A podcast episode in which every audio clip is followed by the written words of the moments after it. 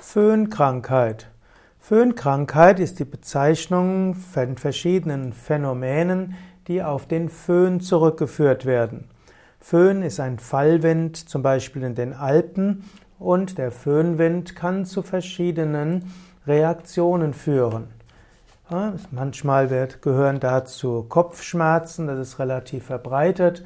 Menschen haben unter dem Einfluss von Föhn auch Übelkeit, manchmal Schwäche, manche Menschen haben Schlafstörungen und psychische Störungen.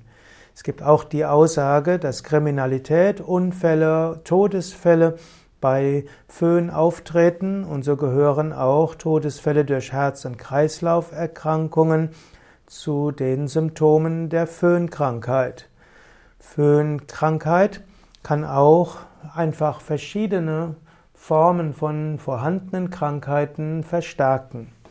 Inwieweit der Föhn tatsächlich für all diese Erkrankungen zuständig ist, ist nicht ganz so sicher.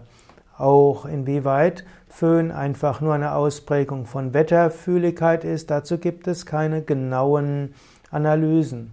Im Allgemeinen kann man sagen, Föhn mit seinen Veränderungen in Temperatur und Luftdruck kann ist eine besondere, ein besonderer Reiz für den Menschen und jeder Reiz kann positive wie auch negative Wirkungen haben. Manche sagen auch, dass der Föhn ein Klimareiz ist und dass der heilsam ist.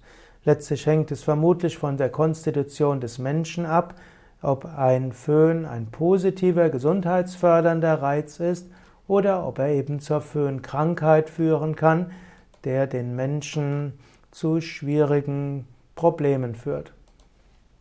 Also verschiedene Erkrankungen entweder erzeugt oder verstärkt.